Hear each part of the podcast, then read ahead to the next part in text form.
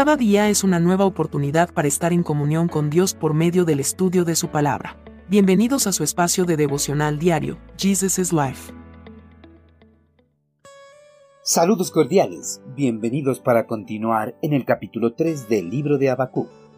Alegría en el Señor.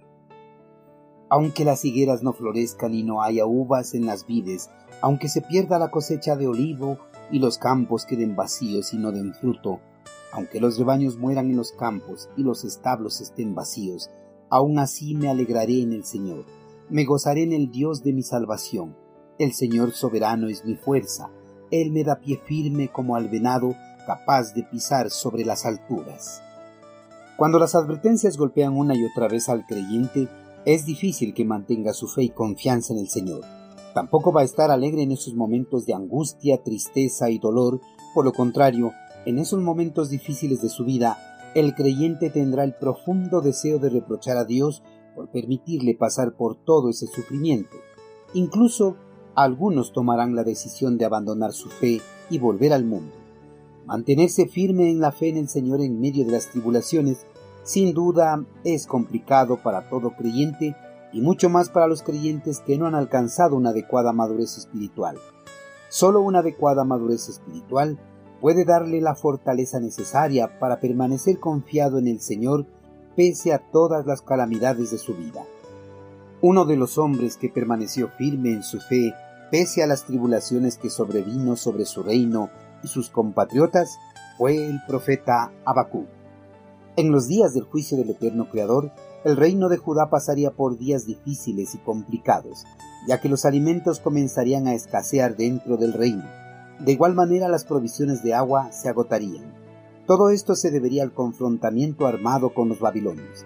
En esos días, las higueras no florecerían, los viñedos no producirían uvas, se perdería la cosecha de los campos de oliva y los campos de cultivos quedarían totalmente vacíos.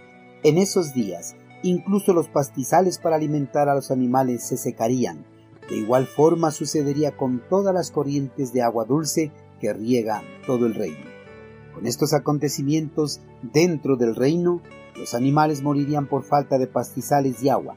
En general, en todo el reino los alimentos escasearían. Los lagares quedarían totalmente vacíos y la hambruna se haría presente matando a gran parte de los habitantes de Judá. El soberano y todopoderoso le mostró al profeta Habacuc los días de su juicio sobre su reino rebelde y pecador le mostró las necesidades alimenticias por las cuales iban a pasar todos sus compatriotas, ya que todos sus establos y despensas quedarían totalmente vacíos. El profeta, a pesar de ver por todas las necesidades que iba a pasar su reino, afirmó su confianza en su amado Creador por medio de una oración sincera. En la mente y en el corazón del profeta había algo bien claro, que las necesidades carnales no le iban a separar de su relación con Dios, las circunstancias difíciles y complicadas no iban a controlar los sentimientos del profeta, sino la fe en la capacidad de Dios para darle fortaleza en esos momentos difíciles. Habacuc tenía la certeza de que en todo momento su Creador estaría en control de todos esos acontecimientos sobre su reino y le resguardaría de todos los peligros que le acechaban. Para el profeta, Yahvé era su Dios de la salvación y en él se iba a gozar en el día de la angustia de su reino. Queridos hermanos, el profeta Habacuc, por medio de la oración, reafirmó su total confianza en Dios pese a conocer todos los acontecimientos funestos que iban a desatarse sobre su reino, pues no estaba dispuesto a que esos últimos acontecimientos le separaran de la relación que había mantenido por muchos años con su Creador. Además, el profeta sabía que los juicios del Señor sobre su reino eran justos y necesarios para castigar la maldad de sus compatriotas. El profeta no solo iba a permanecer confiado en el Señor en medio de la tragedia, sino que también iba a estar alegre, porque el Señor le daba toda la fortaleza que necesitaba para soportar toda clase de aflicciones. Para muchos, se nos hace difícil tener una confianza similar a la que tuvo el profeta Bakú, más aún cuando atravesamos por aflicciones. Nos cuesta creer que Dios tiene el control absoluto de toda nuestra situación y que Él nos va a dar la fortaleza necesaria para salir victoriosos de ella. Hermanos, Es hora de empezar a reconocer que nuestro amado Señor tiene el control absolutamente de todo, que Él tiene el control de nuestras vidas, nuestras necesidades e incluso de nuestras aflicciones.